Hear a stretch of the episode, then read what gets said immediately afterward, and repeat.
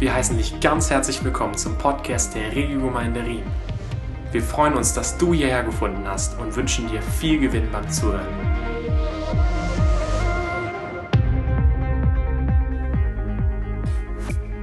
Im Römer 1,20 steht, Gott ist zwar unsichtbar, doch an seinen Werken der Schöpfung haben die Menschen seit jeher seine ewige Macht und göttliche Majestät sehen und erfahren können. Die Herrlichkeit vom Herrn ist ein bisschen schwierig zu beschreiben. Aber wir werden sie heute Morgen zusammen anschauen. Was es ist, warum es wichtig ist, dass man, sie, dass man eine Vorstellung hat davon und was man soll machen damit. Ähm, wir sind jetzt in der Sommerferien in Namibia und dort haben wir ähm, die Chance gehabt, einen Teil von seiner Herrlichkeit zu sehen.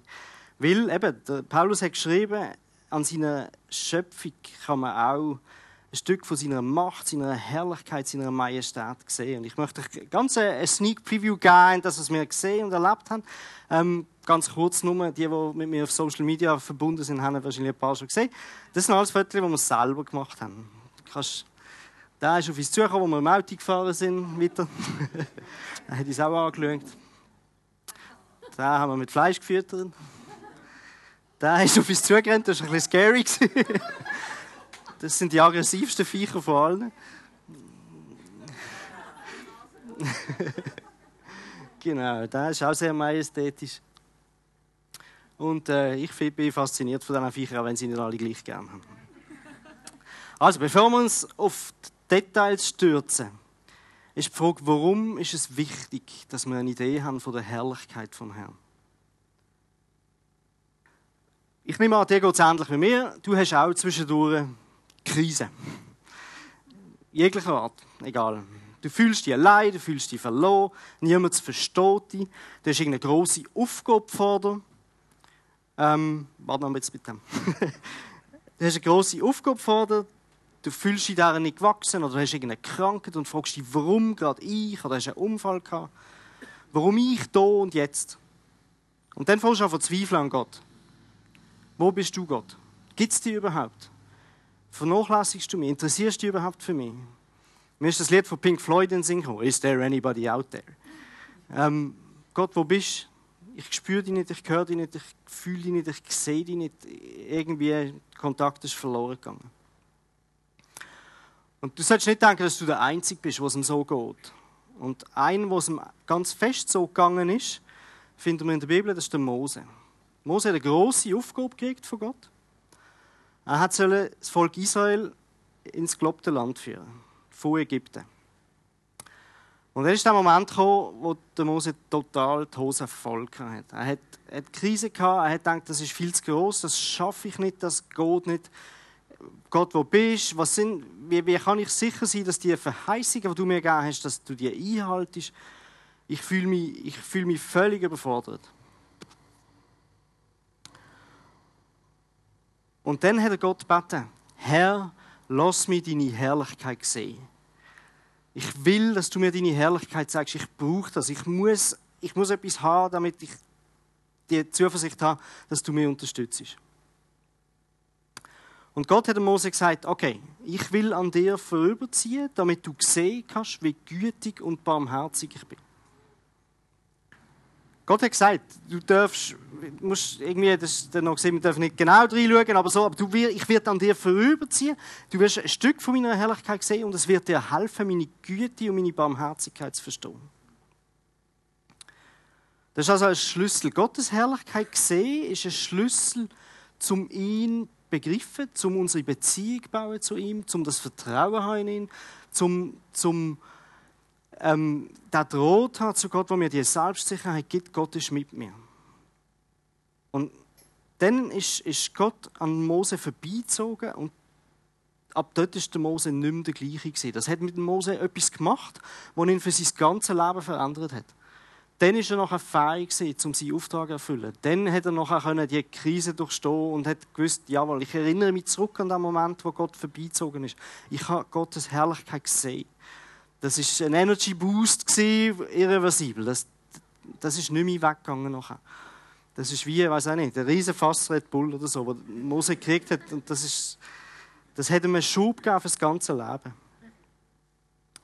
Meine Frage an dich ist, kennst du auch so Situationen? Geht es dir manchmal auch so, dass du denkst, Gott, wo bist du? Ich fühle mich allein. Ich brauche deine Hilfe. Ich brauche deine Unterstützung. Ich brauche einen Energieschub von dir. Aber dann geht es noch weiter. Mein Vertrauen in Gott schwindet. Ähm, besonders zum Beispiel, wenn eine größere Entscheidung ansteht oder so. Wenn ich das Gefühl habe, hey, ich muss mich wieder alle, ich muss mich um alles selber kümmern. Ähm, ich fühle mich im Stich gelassen. Die Aufgaben sind mir zu groß. Mein Vertrauen in Gott schwindet. Und eben dann habe ich das Gefühl, Gott interessiert sich nicht für mich. Ich unterstelle Gott, er interessiert sich nicht für mich. Oder? Also, er, er will mir gar nicht helfen, aus irgendeinem Grund. Oder noch schlimmer, er könnte zwar helfen, aber er will nicht. Also entweder er will oder kann nicht und kann nicht oder er kann und will nicht. Vor acht Jahren bin ich einmal zu meinem Chef gegangen im Gespräch und habe gesagt, hey, ich würde gerne mal in einem anderen Land arbeiten. Und dann ist eine Weile gegangen, etwa zwei Jahre, und dann ist mein Chef zu mir gekommen, so vor der Sommerferien, und hat gesagt, hey, du zügelst demnächst auf Mannheim. und ich so, nein. ähm, nicht jetzt und schon gar nicht auf Mannheim. Und ich so, okay, was ist jetzt genau los? Und dann habe ich angefangen mit Gott hadern. Ich habe gesagt, jawohl, wir wollten weggehen, oder ich wollte weggehen, aber äh, irgendwie über den Teich oder so, nach USA oder nach Australien, das ist ja gleich. Wenn man Englisch schwätzt zum Beispiel, das hat der Simeon gesagt. Wenn, wenn schon, möchte ich noch mal angehen, wo ich, wo ich Englisch lernen kann. Aber Deutsch? Dann habe ich angefangen zu hadern. Ich habe gesagt, Gott, das war so nicht geplant. Nein, nein, nicht Mann. Und dann habe ich angefangen, mich selber darum zu kümmern. Dann habe ich mich beworben auf Stellen in Amerika, ich habe mich beworben auf alles Mögliche und, und das ist mir alles abgesagt worden. Und irgendwann ist klar gewesen, okay, es wird wahrscheinlich Mannheim sein. Ähm, ich habe mich selber angefangen darum zu kümmern. Es war so ein bisschen wie der Jonah, oder? Ähm, der selber geschaut hat. Ich habe gefunden, okay, wenn Gott das nicht in den Griff kriegt, dann muss ich halt selber schauen. Ähm, es ist nicht so wie gekommen, dass Gott den Walfisch müssen schicken um uns dann nach Mannheim zu bringen. Das war gegangen, he? der, der, Mann, der Rhein fließt auch durch Mannheim. Und jetzt, wenn wir zurückschauen, muss ich sagen, Gottes Plan ist perfekt gewesen. Aber wir haben Gott nicht zutraut, dass er einen perfekten Plan hat für uns. Ich habe an der Beziehung zwischen Gott und mir zweifelt, oder die ist irgendwie nicht, nicht so gesehen, dass das Vertrauensverhältnis gesund war. Ich habe ihm falsche Eigenschaften angehängt. Ich habe gedacht, er meint es nicht gut mit mir. Oder ich habe es nicht verstanden. Und ich habe angefangen, klein von ihm zu denken. Und die meisten Probleme oder Krisen, die wir täglich kämpfen damit, sind tatsächlich, die kann man zurückführen auf Schwierigkeiten in unserer Gottesbeziehung. Also wenn wir irgendetwas haben, was nicht funktioniert, ganz, ganz oft ist es wirklich kann man das sagen, eine von den Ursachen ist, dass unsere, irgendetwas in unserer Beziehung zu Gott nicht ganz in Ordnung ist. Und die Ursache für eine Gottesbeziehung, die nicht gut ist, ist ganz oft ein falsches Gottesbild. Dass wir Gott falsche Eigenschaften anhängen. Dass wir klein von ihm denken. Dass wir falsch von ihm denken. Und darum ist es ganz, ganz wichtig, dass wir eine gute Vorstellung davon haben, wie ist Gott wirklich. Wir müssen, äh, unser Gottesbild ist ganz, ganz entscheidend für, für unser Leben. Und das ist der erste Grund, warum wir heute Morgen das Thema Gottes Herrlichkeit anschauen. Wenn wir keine gute Vorstellung von Gottes Herrlichkeit haben, ist das eine der Ursachen für, für alle Formen von Lebenskrise. Und es gibt aber noch einen zweiten Grund.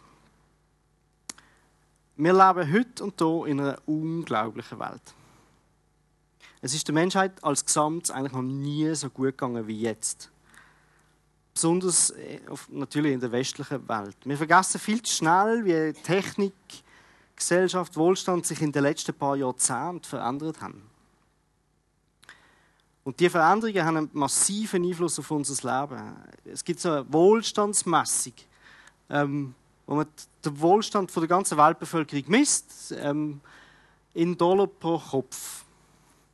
Und was ihr seht, ist, es hat sich eigentlich seit Jesus nicht viel verändert, bis etwa vor 200 Jahren, und dann ist es explodiert. Also das unterschätzt man manchmal, wie schnell sich wie viel verändert hat in den letzten paar, ich sage jetzt mal Jahrzehnten eigentlich. Das sieht nicht nur dramatisch aus, das ist dramatisch. Und es fällt uns wahnsinnig schwer, zurückzugehen, auch schon nur ein bisschen. Also mein Großvater ist 105 Jahre alt geworden, er ist 1902 geboren. Ähm, der hat 100 Jahre miterlebt und es ist wahnsinnig, was er für Veränderungen miterlebt hat. Ein Beispiel, wo man das ein bisschen sehen kann, wenn man einfach jetzt mal ein bisschen reinzoomt, in den letzten 150 Jahren ist das. Ähm, die blaue Kurve ist die Arbeitszeit, die wir schaffen pro Woche. Das ist jetzt, die Zahlen sind für Deutschland, aber für die Schweiz ist es nicht viel anders. Ähm, 1815 hat man über 80 Stunden geschafft pro Woche. Das ist normal. So, jetzt überlegt mal, was das für euren Alltag bedeuten Und rot sind die Anzahl Ferientage pro Jahr. Das ist vor, äh, vor 130 Jahren hat es gar keine Ferien gegeben.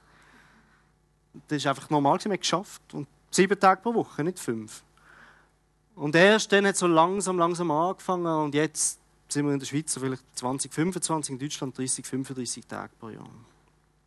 Ferien. Die Schweizer haben abgestimmt darüber, haben gesagt, sie wollen das nicht. Also der weltweite Wohlstand ist so hoch wie noch nie vorher. Wir schaffen so wenig wie noch nie und haben so viel Ferien wie noch nie.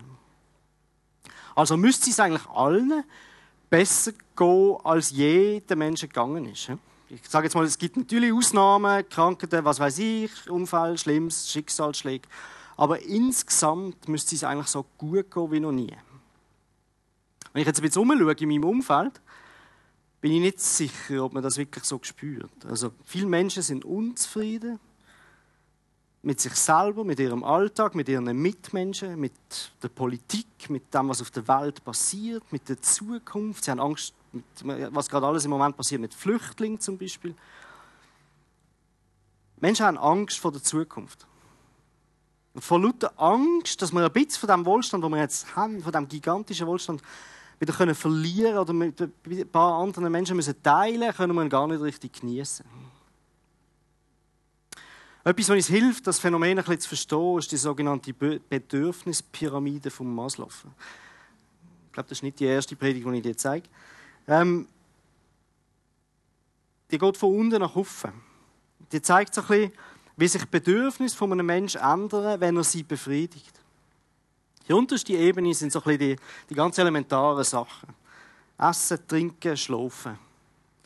Wenn das abdeckt ist, dann kommen andere physische immer noch Bedürfnisse, Sicherheitsbedürfnisse. Ich möchte ein Dach über dem Kopf, etwas zu schaffen. Und dann kommt man zu den sozialen Bedürfnissen wie Beziehungen, Freundschaft, Liebe. Und die ersten drei Ebenen, das sind die Defizitbedürfnisse. Wenn die nicht abdeckt sind, dann haben wir das Gefühl, es fehlt uns etwas. Und dann kommt es auf die vierte Stufe. Da geht es um mentale, körperliche Stärke, Erfolg, Unabhängigkeit, Wichtigkeit. Wir lechzen nach Anerkennung. Wenn wir die kriegen, dann kommen wir zur obersten Stufe. Da geht es um die ganz grundlegenden eigentlich Sinnfragen. Auch. Warum lebe ich überhaupt? Warum gibt es Leben auf der Erde? Was ist der Sinn der Menschheit? Was ist der Sinn von mir selber? Was will ich aus meinem Leben machen? Und viele Menschen haben eigentlich den Sinn von ihrem Leben noch gar nicht entdeckt oder kümmern sich gar nicht darum, interessieren sich gar nicht dafür. Und das unterschätzt man ein bisschen. Also wenn du keinen Sinn hast in deinem Leben, dann vielleicht stört dich das eine Weile lang nicht, weil du kümmerst dich noch um die Themen da unten, oder? Aber irgendwann kommst du zu dem Punkt, wo du sagst, okay, für was bin ich eigentlich da? Was, was, was macht mich aus und, und warum bin ich überhaupt da? Und wenn du keine gescheite Antwort auf diese Frage hast, ist das ein furchtbar fruchtbarer Nährboden für Krisen. Jetzt gibt es natürlich Leute, die kümmern sich primär wirklich um die elementaren Bedürfnisse. Ich glaube, bei denen ist bei vielen, ich will jetzt nicht despektierlich sein, aber die haben gar keine Zeit oder nicht einen grossen Bedarf, jetzt über so diese Fragen nachzudenken. Ich zeige euch nochmal, wie das aussieht in Namibia. Das ist so ein typisches Hütchen, wo die Leute wohnen. Fenster brauchen die keine. Ähm, der Wind zieht einfach durch. Und die meiste Zeit sind sie sowieso eigentlich draußen. Oder? Aber wenn der Läufer vorbeikommt, musst, hast du bessere Feuerchen angemacht. Auch Wasser holen ist durchaus ein Thema. Es gibt nicht in jedem Dorf einen Brunnen. Ähm, das ist Frauenjob. Die Männer sitzen dann dort und schwätzen. Ähm, und die Frauen laufen jeden Tag Kilometer mit einem Kessel auf dem Kopf und, und holen Wasser. Da muss, also ich weiß jetzt nicht, wie viele von denen jetzt wirklich über den Sinn vom Leben nachdenken und sich großen Stress haben deswegen. Aber ähm, es soll auch uns noch mal ein bisschen zeigen, eben, das Verhältnis. Oder? Wir machen den Wasserhahn an, das Wasser kommt raus und wir denken gar nicht darüber nach. Ein Flüchtling, der aus einem Kriegsgebiet nach Europa kommt, der sucht in erster Linie physische Unversehrtheit. Aber wir haben Angst, dass er uns etwas von unserem Wohlstand wegnimmt. Ich sage jetzt mal andersrum, der Wohlstand, den wir haben, der zwingt uns umgekehrt dafür auch ein bisschen zu dieser Sinnsuche. Und, und ich möchte dich ermutigen, das wirklich als Anstoß zu nehmen. Was ist der Sinn von deinem Leben? Hast du mal darüber nachgedacht? Ähm, warum hat Gott dich geschaffen? Was ist deine Aufgabe da? Warum gibt es dich überhaupt? Was ist dein Auftrag für dein Leben? Und ein Problem bei dieser ganzen Geschichte ist, dass die, die allgemeine Lehrmeinung über was der Sinn vom Leben ist, das, was so an der Uni zum Beispiel gelehrt wird, ich hoffe, wie, wie, widerspricht man jetzt nicht komplett, ähm, ist überhaupt nicht hilfreich. Ähm,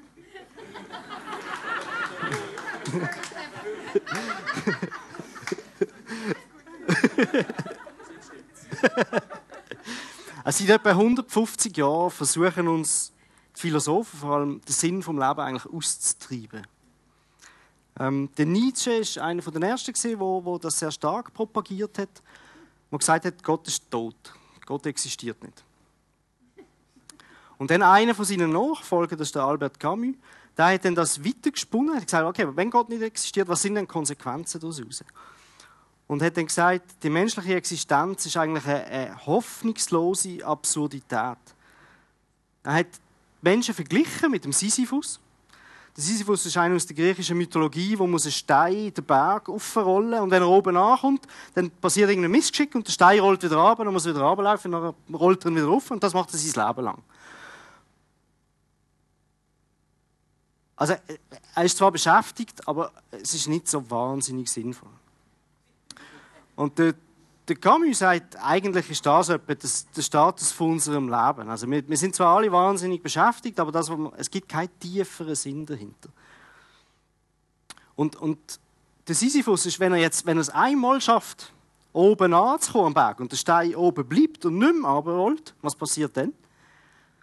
Dann verliert er seine Lebensaufgabe. Dann ist sein Leben erst recht sinnlos. Dann hat er zwar eins von diesen Zielen erreicht, das Ziel ist jetzt nicht wahnsinnig sinnvoll gewesen, aber dann hat er gar keine Aufgabe mehr. Dann ist, dann ist alles vorbei. Dann wäre er noch langweiliger als vorher. Vorher hat er wenigstens eine Beschäftigung gehabt.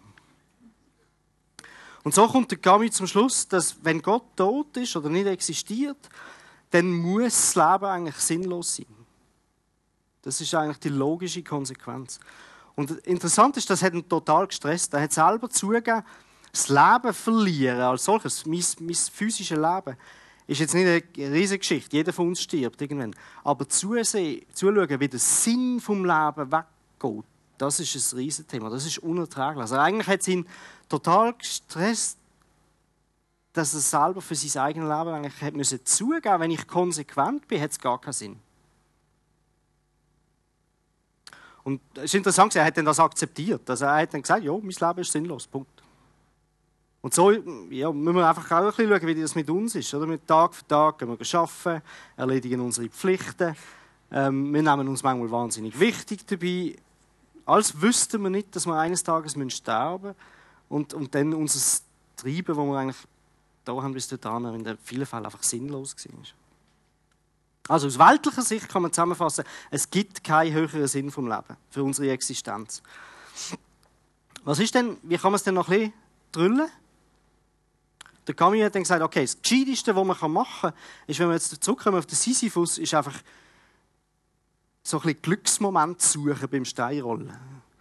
Ähm, ich kann probieren, zufrieden zu sein beim, beim Stein aufrollen.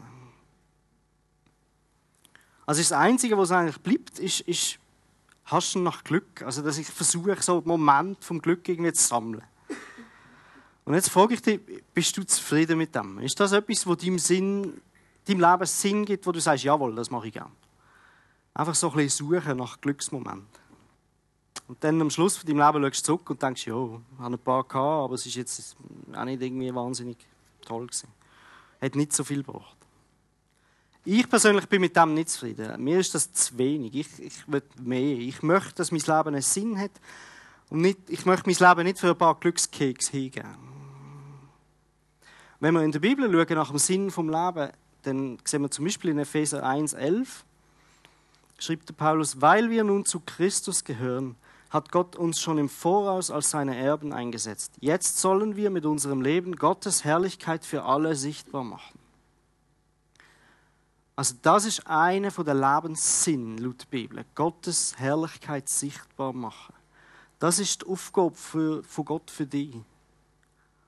Und darum ist es wichtig, dass wir die Herrlichkeit von Gott verstehen. Weil wir können sie nicht sichtbar machen, wenn wir sie nicht verstehen. Ich glaube, es sind zwei Schritte. Erstens, du musst Gottes Herrlichkeit erkennen und dann kannst du sie sichtbar machen. Wenn sie nicht erkennst, ist es schwierig zum sichtbar machen. Das war also der zweite Grund, warum es wichtig ist, dass wir uns mit dem Thema Gottes Herrlichkeit beschäftigen sollen. Es ist der Sinn von unserem Leben. Gott hat Menschen gemacht, damit wir seine Herrlichkeit sichtbar machen. So, also, das war jetzt die Leitung von der Predigt. Mittagessen gibt es ein bisschen später. Was genau ist also die Herrlichkeit vom Herrn? Eigentlich ist sie unbeschreiblich. Man kann sie nicht wirklich in Wort fassen. Sie übersteigt alles, was wir mit unserem Verstand eigentlich erfassen können. Auch wenn wir wirklich das Leben lang bemüht sind, suchen und streben danach, wir werden nie ein umfassendes Verständnis von seiner Herrlichkeit kriegen. Und wir können sie auch wirklich nicht in Wort fassen und das macht es ein bisschen schwierig. Und jetzt ist die Frage, okay, wenn das nicht geht, wie können wir es denn? Wie können wir Gottes Herrlichkeit beschreiben oder sehen oder erleben, wenn das so schwierig ist? Ich denke, was hilft, um eine Vorstellung von Gottes Größe zu kriegen, ist, wenn wir uns mit Themen auseinandersetzen, wo seine Größe zeigen. Also wenn wir uns mit Themen beschäftigen, wo uns helfen, eine Idee von Größe zu kriegen. Und was uns auch hilft, ist, wenn wir die Sachen, die Gott klein machen, versuchen wegzudrücken. Also weg mit dem Kleinen und an mit dem Großen. Und genau das ist das, was der Jesaja in seinem Buch im Kapitel 40 macht. Das ist der heutige Predigtext. Der Jesaja probiert oder tut die Israeliten, die im Exil in Babylon sind, ermutigen. Die Israeliten haben Krise in Babylonien. Und Jesaja hat sie daran erinnern, wie groß, wie mächtig, wie herrlich, wie gütig, wie barmherzig Gott ist. Weil die Israeliten sind so ein bisschen am Abgleiten gesehen. Selbstmitleid, eine Depression. Sie haben eine Krise geschoben. Und vorher haben wir geschaut, was ist der Ursprung von Krise? Ist ein falsches Gottesbild. Und weil Gottes Herrlichkeit nicht so einfach in Wort zu fassen ist, hat der Jesaja auf einen Vergleich gebraucht. Er hat probiert, Bilder zu brauchen, die sollen zeigen, wie herrlich Gott ist. Und die wollen wir ein bisschen anschauen. Jesaja 40, Vers 12 schreibt er, Wer kann die Wassermassen der Meere mit der hohlen Hand messen? Wer kann die Weite des Himmels mit der Handspanne bestimmen? Wer kann die Erdmassen in Eimer abfüllen? Wer kann die Berge wiegen und alle Hügel auf die Waagschale legen? Natürlich sind es rhetorische Fragen. Die einfache Antwort ist niemand. Punkt. Niemand ist so groß wie Gott. Nur Gott kann das. Und jetzt lass uns die Bilder noch mal ein bisschen nehmen und überlegen, wie das könnte aussehen. Er kann die Wassermassen der Meere mit der hohlen Hand messen. Hast du schon mal gemessen, wie viel du in deiner hohlen Hand kannst messen? Also ich weiss, Dezi kriegst du wahrscheinlich nicht an, sonst hast du einen riesen Pangrage vielleicht. In Gottes Hand passen die Wassermassen der Meere. Also wenn du jetzt alles Wasser von dem Meer nimmst, das passt in Gottes Hand. Es gibt so ein bisschen eine Idee davon, wie groß seine Hand ist. Er kann die Weite des Himmels mit der Handspanne bestimmen. Wer von euch weiß, wie groß seine persönliche Handspanne ist?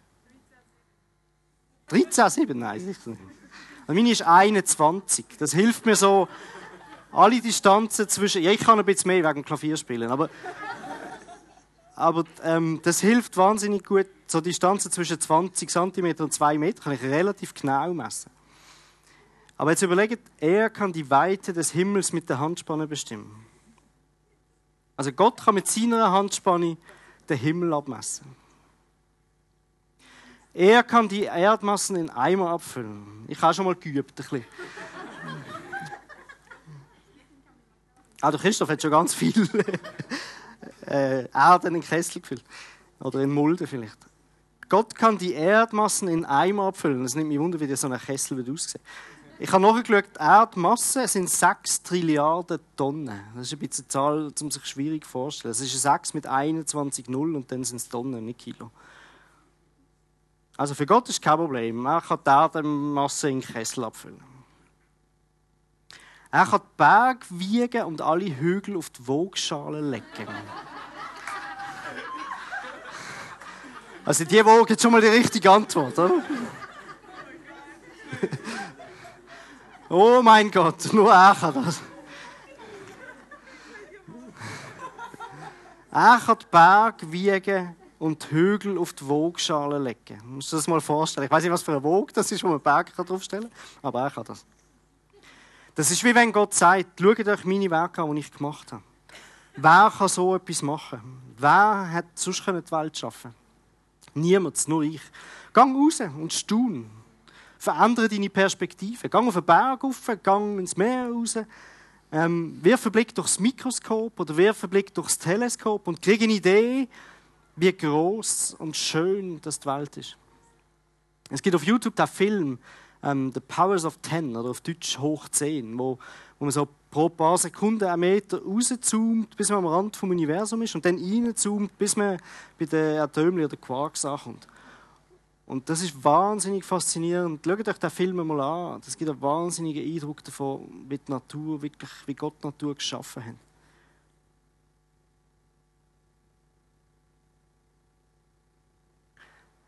Die Verse aus Jesaja sind super geeignet, um sie auch auswendig zu lernen oder um sie im Gebet auch zu brauchen. Weil es ist einfach, es ist eine Art und Weise, wie wir Gottes Herrlichkeit können beschreiben Der Jesaja macht weiter in Vers 15 und 17. In Gottes Augen sind die Völker nur wie Tropfen im Eimer, wie Stäubchen auf der Waage. Die Inseln im Meer hebt er hoch, als wären sie Sandkörner. Vor ihm sind alle Völker wie ein Nichts, ihre Macht hat für ihn kein Gewicht. Auch die Bilder muss man sich ein Stück weit auf der Zunge vergehen oder? Die Völker der Erde sind wie ein Tropfen im Eimer. Was ist ein Tropfen im Eimer? Also gemeint ist natürlich ein voller Kessel. Er ist nicht erkennbar. Man kann ihn nicht unterscheiden von seiner Umgebung. Er ist problemlos ersetzbar durch andere Tropfen. Es hat viel davon. Gottes Reich ist so groß und bedeutsam, aber die irdischen Reich sind unbedeutsam. Gerade in Zeiten von Wahlen ähm, kann man immer wieder beobachten, wie wichtig sich einzelne Völker auf der Erde nehmen oder Länder. Jedes Land hält sich für den Nabel der Welt. Also die Briten wollen aus der EU, weil sie haben Angst, dass sie zu kurz kommen. Der amerikanische Blondjob frisst, den Handelskrieg vom, vom Zaun, damit er sein Land wieder great again machen kann. Und so weiter. Wenn es mal Politiker gibt, die sagen, hey, lass uns mal eine größere Perspektive einnehmen, mehr als jetzt nur gerade auf mein Land schauen, dann werden sie oft ausgelacht und verhöhnt. Aus Gottes Perspektive spielt es überhaupt keine Rolle. Die Länder sind eigentlich Wurst. Völker, einzelne Völker sind egal. Das Einzige, was zählt, ist sein Reich. Und das ist viel größer als, als jedes einzelne Land auf der Erde. In Gottes Augen sind die Völker wie ein Stäubchen auf der Waage. Das ist eine Präzisionswoge.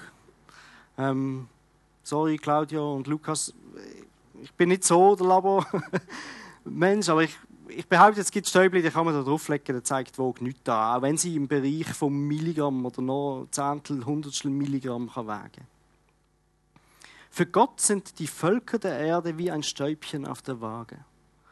Unscheinbar.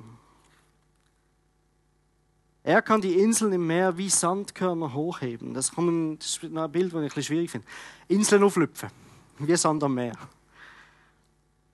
Ich kann mir so vorstellen, wie Gott eine Sandburg baut aus Inseln. Die Botschaft dahinter ist, er ist allmächtig, wir sind ohnmächtig. Er lässt sich von nichts beeindrucken. Er zieht seinen Plan durch und nichts auf der Welt passiert, ohne dass er nicht wenigstens einverstanden ist damit.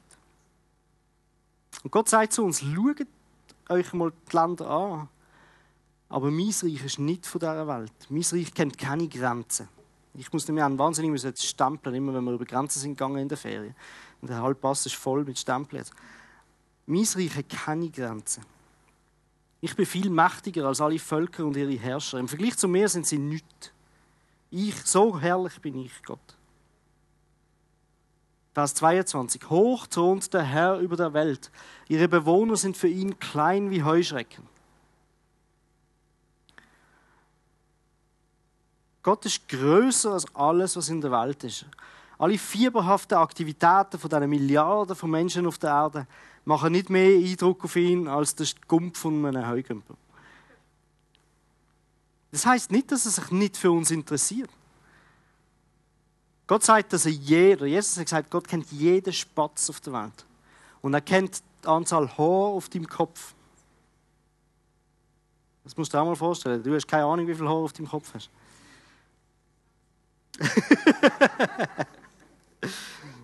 genau. Viel oder wenig können wir unterscheiden, aber wie viel? Vers 23. Er stürzt die Mächtigen und nimmt den obersten Richtern die Gewalt. Also wenn ihr an die mächtigen Herrscher von dieser Welt denkt, wo Gesetz und Politik über das Wohl der Menschen oder von Millionen von Menschen entscheiden. Nebukadnezar, Alexander der Große, Cäsar, Napoleon, Hitler, Putin, Merkel, Trump. Gott ist größer als die Großen von dieser Welt. Er setzt Herrscher ein und er setzt sie wieder ab. Er richtet die obersten Richter. Er ist König der Könige. Und du musst keine Angst, du musst keine Angst haben vor der Regierung, weil Gott ist mächtiger als jede Regierung, als jeder König, als jeder Despot. Vers 26. Schau den Himmel an. Wer hat die unzähligen Sterne geschaffen? Er ist es. Er ruft sie und sie kommen hervor. Jeder nennt er mit seinem Namen. Kein einziger fehlt, wenn der starke und mächtige Gott sie ruft. Es ist wahnsinnig faszinierend, in einer klaren Nacht einmal draußen sein und den Himmel anschauen. Das gibt einem auch so ein Gefühl für die Größe von Gott. Auch wenn wir von den Augen, mit den Augen nur einen Bruchteil vom Universum können erfassen Ich glaube, jetzt gibt es ganz viele Sternschnuppen in nächster Zeit. Vielleicht lohnt es sich wirklich, mal ein bisschen wegfahren, wo wo es nicht so hell ist, wo man den Himmel besser sieht. Alle Sterne sind in Gottes Hand und unterstehen seinem Befehl. So groß ist seine Macht und Majestät. Und im Gegensatz zu dem Bild von Größe von Gott und Herrlichkeit von Gott, das Jesaja vermittelt, machen wir Gott oft klein. Wir nehmen ihm oft von seiner Herrlichkeit und Größe weg. Wir haben oft ein sehr kleines Bild von Gott. Immer wieder wird heute betont, wie, Gott ein persönlicher Gott ist. Er ist dein Kollege, er ist dein Freund, er hilft, er ist ein Kumpel wie du und ich. Und das führt dann so ein bisschen dazu, dass wir Gott auf das menschliche Niveau verkleinern. Ähm, aber Jesus ist nicht wie ein Sackmesser. Und ich kann zum Sack ausnehmen auf Kommando und dann einfach brauchen, wenn ihn gerade brauche. Und das menschliche Leben ist wirklich begrenzt. Unser Leben ist räumlich, zeitlich, in Bezug auf unser Wissen, und von unseren Fähigkeiten sind wir limitiert. Aber wenn wir Gott auf unsere Ebene stellen, dann machen wir ihn klein. In Wort ist es aber genau umgekehrt. Für Gott gibt es keine Beschränkung. Er ist ewig, unendlich, allmächtig. Er hat uns in seiner Hand und nicht wir ihn in unserer Hand. Und wie der Bibeltext zeigt von mir, sind wir nicht die Einzigen, die immer wieder so ein bisschen eine verdreite Vorstellung haben. Die an, an Gottes Herrlichkeit zweifeln oder einen klein machen. Ähm, Gott kritisiert im Buch Israel, äh, Jesaja das Volk Israel dafür, dass es seine Herrlichkeit nicht erkennt und Gottes Eigenschaften immer wieder auf die Unzulänglichkeiten von einem Menschen reduziert. Er fragt, mit wem also wollt ihr mich vergleichen? In Vers 25. Wer hält einen Vergleich mit mir stand? Gott kritisiert, dass sie falsche Vorstellungen von ihm haben. Man kann ihn mit nichts vergleichen. Unsere Gedanken über ihn sind oft einfach nicht groß genug. Wir rechnen nicht damit, mit seiner unbegrenzten Weisheit und Macht und Stärke und Güte und Gerechtigkeit und Barmherzigkeit.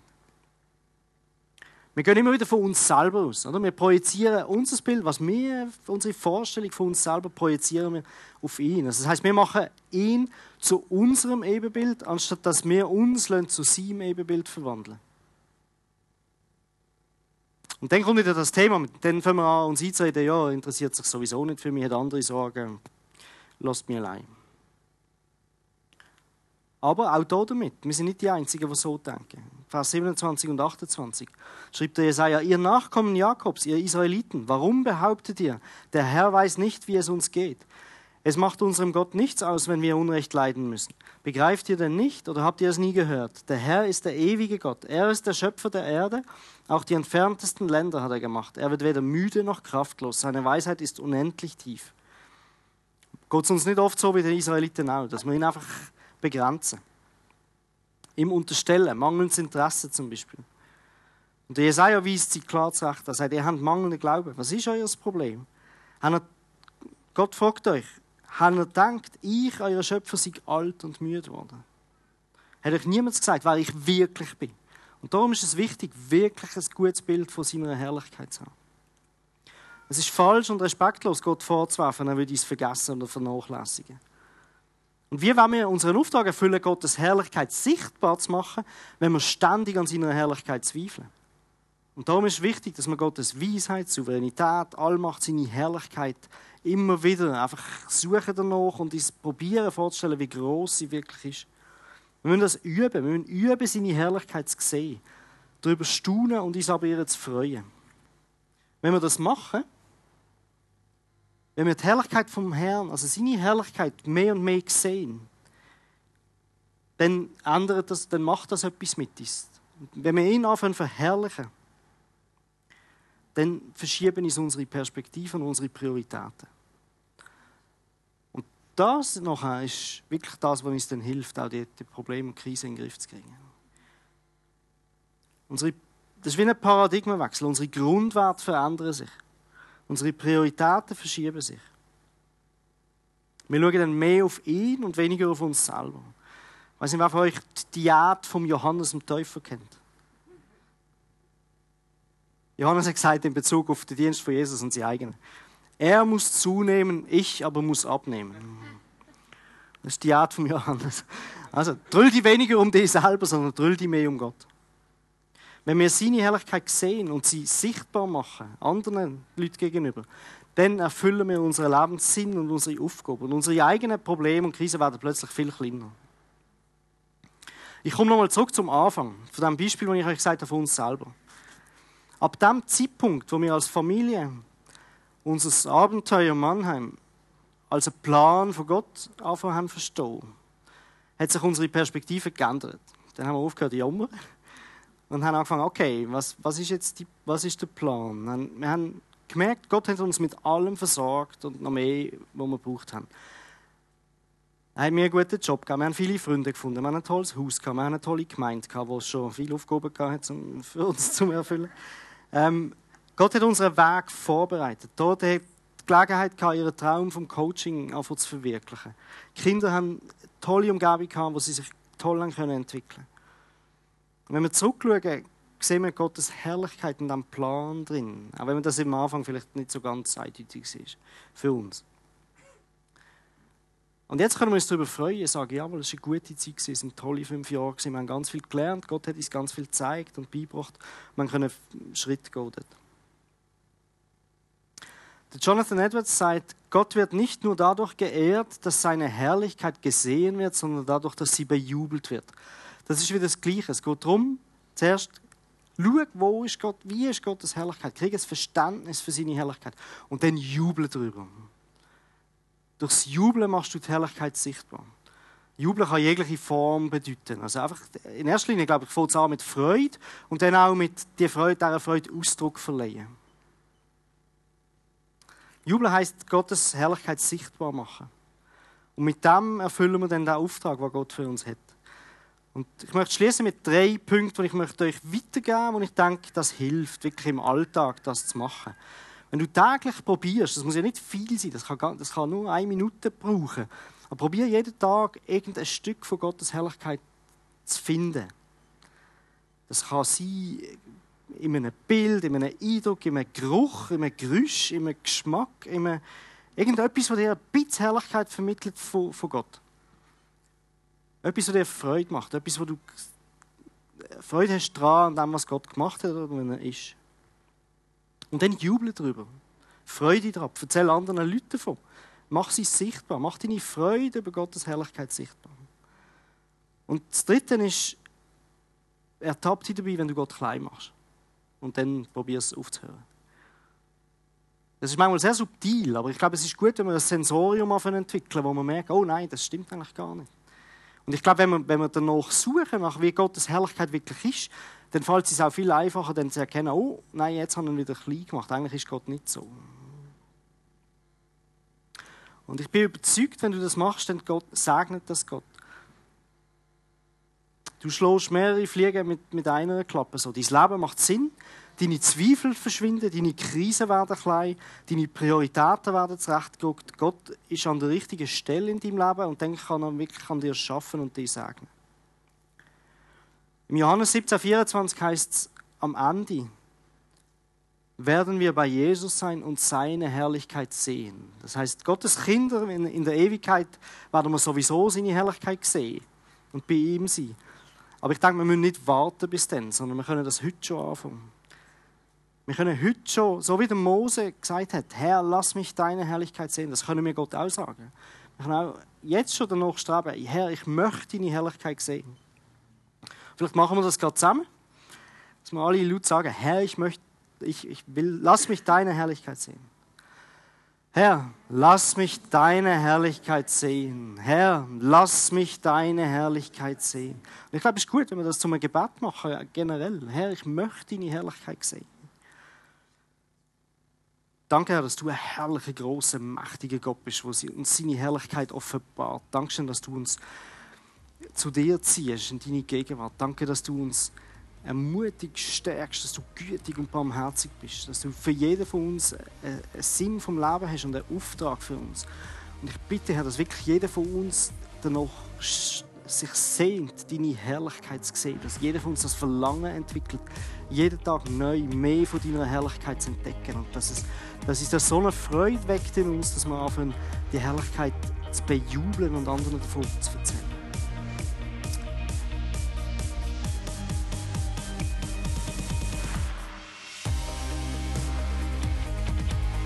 Für weitere Informationen über unsere Gemeinde besuche unsere Webseite www.regelgemeinde.ch.